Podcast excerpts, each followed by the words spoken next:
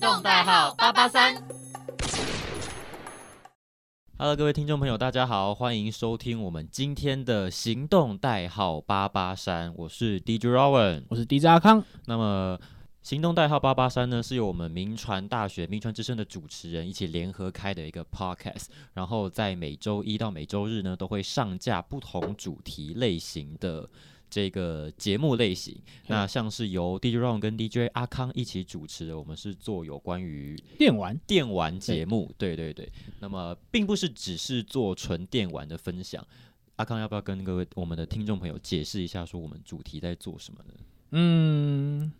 哎、好像没什么，我们的单元叫做 Game，有了。OK，我们叫做呃电玩哎、说书嘛，我记得我们叫做 Game 说书 game 说书对，呃，game 说书的话，其实它有点像是在讲一个故事啊。对，那大家可以花个大概两三呃二三十分钟，然后就稍微来听一下我们就是呃根据一下最近可能发生哪一些事情啊，嗯或者说可能在电玩史上有哪哪一些很重大的事情。是，对，我们可能来稍微来分析一下它的脉络。对，嗯那你可以当对当成一个小故事来听就好。对对对，不会只是在做纯那种游戏的介绍，像嗯，是对对对，圈圈圈圈电玩风之类的呀，类似那种情况，我们不做那么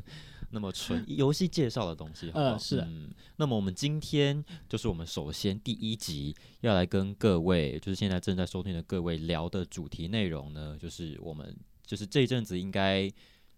也是掀起一波轩然大波的一个新闻，就是我们嗯的赤足游戏公司在近期宣布要直接开设属于他们自己的网络商店，然后以后往后所有的他们的游戏公司的产品都会在上面做贩售。嗯，对，嗯这个的话，老实说，我在一些怎么样电视嘛，嗯电视或包装杂志上面，其实我比较少看到、欸，反正是在网络上，对对对对通常都是在网络上看到一个消息。嗯对，那也有可能，我认为啊，就是呃，它的热潮可能已经淡掉一段时间了嘛。嗯像是呃，还原那个呃，怎么讲，它的一个符咒 符咒风波，哦，大概是什么时？候？符咒风波，我记得是在，其实好像游戏刚上架不久，对，，二零一九年二零一九年的差不多二月附近。对对对，那现在三，现在已经二零二一年的三月嘛，差不嗯多大概承接两年。虽然中间也有就是提出一些像什么呃实体版的贩售之类的，哦对。那其实实体版贩售大概是在我记得在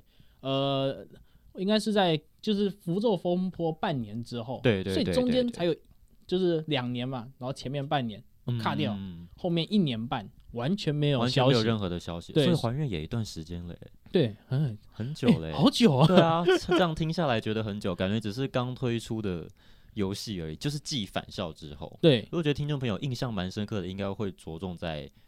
返校这一块吧。返校这一块，对嗯。它这这个 IP 说算是改变的蛮大的，就是他可能有翻译叫做展览，嗯。然后还有书籍，然后嗯电影，那还有一个就是我记得是影集吧，嗯影集除了有在公视播之外，可能大家就是可以在 Netflix 上面看到，对对对对对对对对，它是结合返校这个游戏，我不知道各位听众朋友就是。嗯，应该多多少少都对它有一点基本的认知，就是它是结合历史事件二二八跟白色恐怖时期，嗯对是的的一个以那个样子的时代背景去塑造的一个游戏。阿康有玩过这个游戏？呃，有买，我也有玩，可是 破不完，破不完，那我超不会玩解谜游戏。它是悬疑推理对，悬疑推理，然后你啊，然后你就是走来走去，然后感觉就哎、我东西都拿了，等一下我要，嗯我现在往哪边走？嗯可是你哦会觉得那个返校这款游戏很恐怖吗？返校这游戏哦，嗯嗯它其实我觉得气氛很就是很很抑郁，嗯，对，然后会让人有一种就是它整体气氛是非常暗的。对对对，那唯一的亮光是什么？神桌，嗯。神桌，然后那个大家应该有，就是可能去一些什么庙宫，或者说对对可能有经过一些朋友家，他们有些可能有在拜神明的，嗯。会摆那红色的灯，嗯或者一些就是所谓的赤烛，对，红色的那个哦。蜡烛，那个虽然是唯一的亮光，但是看起来在那种黑暗里面看起来超诡异的。它也没有，他也没有是真正的那一种亮光。是对对对对，那其实呃，来跟大家稍微讲一下好了。嗯。呃，赤足这一间公司差不多、起初是六个人嘛，那嗯现在我记得好像才十五个人，就是他们算是一个规模非常小的公司。，对，那他们一开始就是有一点兴趣相同，他们就想说，哎、我们来就是来就各方人马哦，你看出来他们根本就不是专门在做游戏的，嗯。有一些画画，有些写气案什么的，嗯。他们就一群志同道合的朋友，他们就稍微来聊聊，哎、啊要不然我们来做个游戏好了。然后起初他们就其实成了。对起初根本没有要做恐怖游戏嗯，啊，没有要做恐怖游戏，他们恐怖游戏做的很成功。，对很成功。那他们打算做什么呢？做一种类似校园生存、校园生存，解谜、逃脱，对那种感觉。校园生存。对对，他们可能就是有点像困在学校里面，你说像枪弹辩驳、哎，枪弹丸论破那种游戏，但我呃，可能它的架构很像，但是哦可能玩法可能不太一样。我超爱弹丸论破这部。Oh my god！我们可以再开一集来讲弹丸论破。那它这一款游戏，它就有点像单人这种解谜逃脱。嗯但后来他们就想说，哎、哎、这样我们可以混入一些什么台湾的，像是白色恐怖、嗯，二吧，所以后面的一些元素混进来之后，才逐渐出现了一些恐怖的元素。嗯嗯，那整体来讲的话，他们算非常成功啊。对，在这这个营气氛营造上面，那呃，在这个销量上面，可能也是有跟他们的一个主题有所契合，就是说，哎、很多人就是因为看，哎、这个返校到底是恐怖在哪边，嗯，对，一玩才发现，哎、它其实是在暗指的一个我们可能。呃，可能十几年前的人或几十年前的人，他们所共同经历过的一个历史。一个历史的沉痛，这也是他，而且我觉得赤足很厉害的点是他的那个还原性非常的高，啊、对，他就是 OK，呃，那它的还原性其实，呃，它其实我们可以在另一款游戏，就是《还愿》里面可以找到。它其实有在一个开发专访里面，其实有提到，就是他们原本想要做一个七零年代，然后一个小公寓嗯，的一个感觉啊。诶，之前有看过那种还愿的游戏？我有看。过还原，我没有实际去接触过这个游戏，可是我很爱看别人玩这种游戏，所以基本上很多人的实况我都有看过哎。有印象，就是、嗯我最有印象应该就是陈其迈，对对对对对他们对对对，我记得好像五个人嘛，然后就嗯我坐在电脑面前，然后一直看一直看，然后突然嗯。旁边门打开了，是五个人，哇 超恐怖，然后就啊不只是还原，那个外送到了，嗯，就是我有看那一些游戏实况，所以对这个游戏有一些基本上就是大概哪一个恐怖点，或者是它的整个不管是艺术还是美术方面的那些特效，我觉得它的还原度很高，就是在于它把那个以前的时候，因为那个他们所塑造的公寓的感觉，真的就是我们的那种、嗯真的。呃外婆家或者是。姑妈家 会有的那种形象，就是连什么地板啊、红色的铁门，或者是家里的摆设、照片，就是墙上的那种挂画，它都刻画的非常的生动。对，那他在取材上面他也有听过，就是他们真的跑去那种呃，各位呃老泽祥应该有听过啊南机哎南机场嘛，在台北那个，嗯，对南机场他那边有一大排的公寓，嗯。那他其实很塑造就是出来那种呃八零年代可能那种中产阶级，嗯，他们可能呃有点资本，然后他们可能会想住到一个可能当时算是有点档次，对，有点档次的一个公寓。嗯但虽然看过来，现在看过来是一个很怎么讲，有点过时嘛。过时，对对对对，他的一些研究，嗯那他们原本其实是想要塑造一个七零年代的一个公寓背景。嗯那后来他们发现一件事，他们在这个进行一个场地的一个编排跟一些设计的时候，他们发现，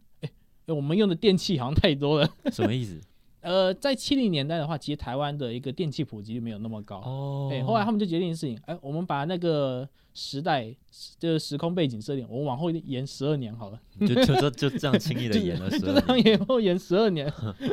所以他们很多东西就是在跟一些呃，他们可能制作成本以及他们想要的目标会做一些抗衡。嗯像再举个例子好了，其实如果有玩过还愿的话，其实里面有一段就是呃，哎，那个叫美小美吗？美心对美心，杜美心是他们的女儿。如果听众朋友有兴趣的话，等下可以解释一下还愿她的故事背景。呃，美心那美心的话，其实有一段就是他们隔着一个门，嗯，然后听到爸妈在吵架。哦，对对对对对，然后就是他，回去好像在写功课吧，然后嗯就听到后面讲、啊，在在为了钱吵架之类的。然后其实那一段，他们原本想要做一个，他们想要做出就是爸妈吵架的画面，嗯，但后来发现一件事情，钱不够了，哦，是是单纯就是因为钱不够，钱不够做那个三 D 模组，嗯所以他们就改一个方式，哎，他们可能在改成就是隔着一个门，嗯，然后美心在写作业，然后听他们在吵架。嗯，对，那其实有这一很多对段小小插曲是不是？对，虽然它里面算是很多东西，就是呃有一些小精心的，就是可能让玩家不会太会发现，嗯但他们就是用他们的一个创意，然后来达成他们要的一个目的。对对对，还原还有一个就是应该大家都蛮知道，就是我们节目一开始所说的那一个符箓的那个符转啊，就是因为了这一张符，然后 也导致了还愿，就是后面闹出了，不是闹出了，就是还愿这个游戏引发了后续中国网友的争议的那个符对，的那个符转。可是我记得那时候是因为它背后的那个印章嘛，嗯，对对，背后红色就是古时候的那个红色印章，不都会有一些很复杂的字体嘛？对然后被中国网友眼尖认出，他是写习近平 小熊维维尼，然后四方的那个符咒上面是写尼妈八旗，那谐音就是你妈八旗，也是因为了这一个这个符的这张图，也导致还愿后续出现了它很多比较多具有争议性，嗯然后到后面沉寂了一年半，一直到近期才有最近的这个一开始我们都提到的新闻，它才重新的上架在这个平台，因为自己自己搞一个网络商店就不用怕被人家搞了哎、嘛，对不对对？，那我觉得网络商店它其实呃优点就是不会被人家弄，嗯然后可能也不会被人家抽成。像他之前在是在 Steam 的平台上面抽成，对呃，就是贩售。嗯但 Steam 的话，呃，如果可能有些玩家他可能知道，就是游戏创作者他就是可能赚个呃，我这样讲好了，可能一百块嘛，对不对？嗯那游戏卖一百块，嗯那你知道 Steam 平台大概会抽多少吗？猜猜看，很多吗？三十。三十趴？，对，你刚刚说要让我猜猜看，然后你直接讲正解。一哦百，你说一百块里面他们抽三十？对他们平台会抽三十。很多哎、，对，如果少了这个的话，他们就是呃，就是可以再多获利三十趴。嗯但是这些东西都有一个很大的前提，就是他们要有知名度，才可以打通他们的一个销路。你说这个游戏公司本身要有知名度，对，那其实还愿本身，呃，就赤足本身，他嗯们已经有一个很够知名度啊。所以返校那时候一出来，他们就打响了他们的知名度。嗯，也算是。那他们那个时候怎么讲？他们的最高返校啊最高的一个在 Steam 平台的销售排行大概是在二十左右，二其实并没，有对二十二十附近。嗯，那而还愿的话真的很厉害，他们直接冲到我记得好像就第一吧。还愿比返校卖还要好，那时候那时候卖淫 GTA，卖淫 GTA 对，这么屌，这个我不知道哎、真的很厉害。嗯。那虽然遇到这个事情之后，我觉得除了赤足之外啊，嗯。我觉得最衰的应该就是中国发行商吧。哦，你说那个上海 对对对对，哎，那个不到那个全名一个月叫做什么直，哎，叫做什么喵 In 的，Indevent，嗯，呃，他们直接被勒令停业。因为他们因为他们就是代理这款游戏，对 被勒令停业。对，被勒令停业天。哪，只能说中国的，呃呃，市场真的风险蛮大，尤其是在政治上面。嗯，好，那呃，在这个沉寂很久之后呢，我是觉得啊、嗯，赤足他们其实在一个差不多几呃两年前吧，嗯。就是一个展览，他们有出一个实体展览，是返校的事情，对返应该蛮多实体人展览蛮多人都有去看嗯，他们其实也有透露一件事情，就是他们的下一部作品应该不会是以恐怖来做呃核心，你说继还愿之后，对恐怖还愿之后，嗯对，虽然他们可能很多的一些恐怖作品就是做的很厉害，嗯。像有看过还愿的游戏实况，他们都知道，就是我们会在一个就是一个很小的公寓，其实对对对，整张地图不大，就是我们在一个公寓的同一层，然然后后一直在来回。第一人称视角来回在那个走廊上这样子，这个其实是有哦好恐怖哦对，这其实对这个其实是有一个概念，就是恐怖的概念。呃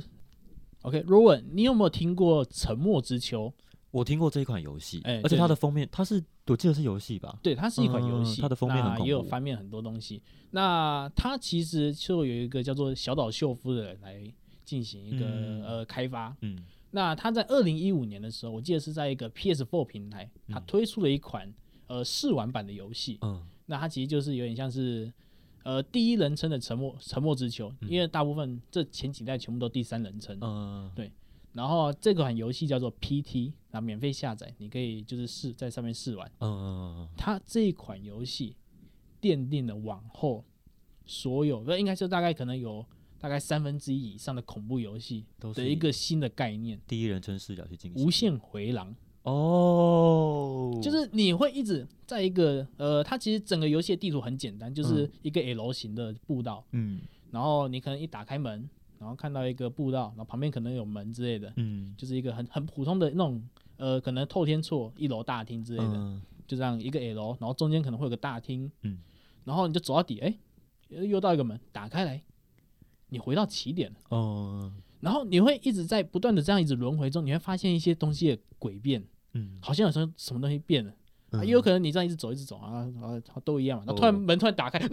会吓死，那真的很恐怖。对对还愿也是，哎，对，还愿有用到这个，对有用到这个这个对它这个东西就真的启发了超多恐怖游戏。所以往后很多的恐怖游戏都是以此对，以这个构想去对。去做嘛。因为这个真的超恐怖的。不过后来很可惜，这一款游戏就是可能连正式版都还没做。那个嗯就叫做小岛秀夫的一个制作人，他就快就就滚了，被公司滚踢走了。为什么？这又是另外一个故，事。这这可能是他们自己内内部高层的事情，但这真的哦是很多玩家的一些个可惜的地方，就觉得，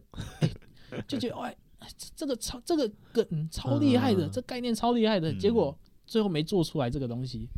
但后续你刚刚说它是体验版的，呃，对，它是体验版。那现在其实他也把那个体验版从呃商城上面下架，嗯，所以这款游戏已经变成一个很呃怎么讲绝版。对你你你从此再也玩不到，除非你电脑当初下载，然后你还没删掉。哦，了解了解。对对对，可是，嗯，那我觉得来比较返校跟还愿这两个游戏好了。哎、好，就是我觉得返校跟还愿，你觉得哪一个游戏会它的恐怖程度会更多一点？以我来说的话，我会觉得是还原，我我也觉得是还原因为他的第一人称视角真的太厉害了。嗯，以第一人称视角去体验这反校的话，我们通我们知道是第三人称嘛，就是玩家操控方瑞欣这个角色，然后就是可以在翠华中学里面四处游走，哦然后可能会遇到一些什么鬼使神差，哎对然后从中去解谜的故事。对，那我觉得这两个有他们其实都恐怖的地方，其实都是有 jump scare 的东西。Jump 哎、scare，，对，那像是呃还呃返校，返嗯校的话，它的吓人点就是你可能哎、走着走着，然后看到个东西可以调查，对不对？讲调查。啊，调查可能上面可能会写一些字之类的，那、你嗯读完后按关掉，然后突然东西跳出来，对对对，就返校有一个最经典的就是他们在打电话的时候，有一个辅导室的电话，校长对对室的电话，然后拨号完之后挂掉，瞬间跳一个脸这样冲出来，对对对那个超恐怖的。还原也有用到这个，对，还原对嗯，还原的那一个那个场景类似的是那个蛋糕，哦美心的生日蛋糕，对美心然后生日蛋糕它会突然那上面的玩偶会突然就是。很不规则的在转动，然后对对对对结束之后，美心就会从底下这样突然冲过来。嗯对对哦，好恐怖哦！这个 我现在想起来是觉得嗯心有余悸。他那个恐怖，我觉得算第二。第一个就是呃，这个其实大概可能有九成玩家都没触发到，它是一个彩蛋。它是彩蛋吗？有有一个有一个最恐怖的，你哦你可以搜寻看看。这这一等下就现在要讲的这个不是大家都可以经历到，是是？呃，就是你可能要特殊的手段指、令啊，特殊指令，然后你才可以触发到还愿的一个小彩蛋。嗯那个彩蛋是我觉得最可怕的，你有接触到，有有真的快吓死了。可以讲一下。哎、他呃，如果有兴趣的话，应该可以搜寻看还愿，然后打阿阿嬷或阿婆之类然后再打个彩蛋。阿嬷这个名字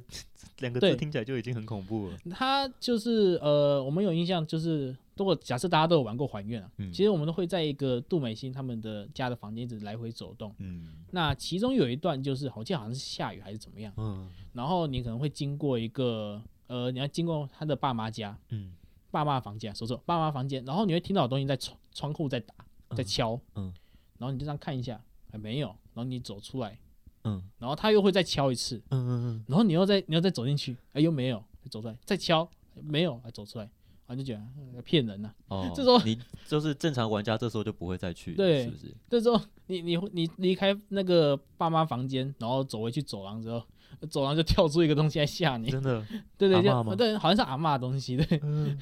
那个我真的是 看到好可怕，你被吓到，对，那个真的会会应该是里面最恐怖的，但是很很庆幸，就是大概有九成以上玩家应该都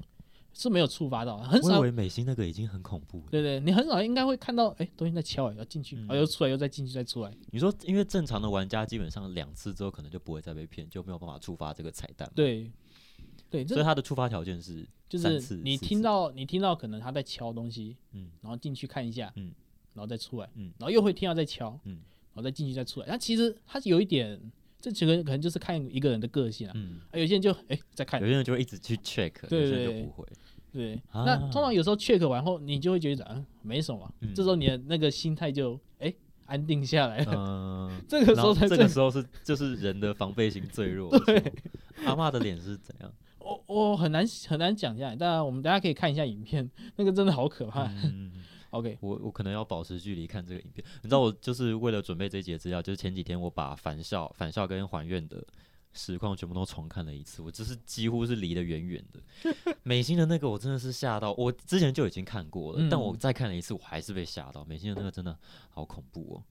总而言之呢，就是返校跟还原，就是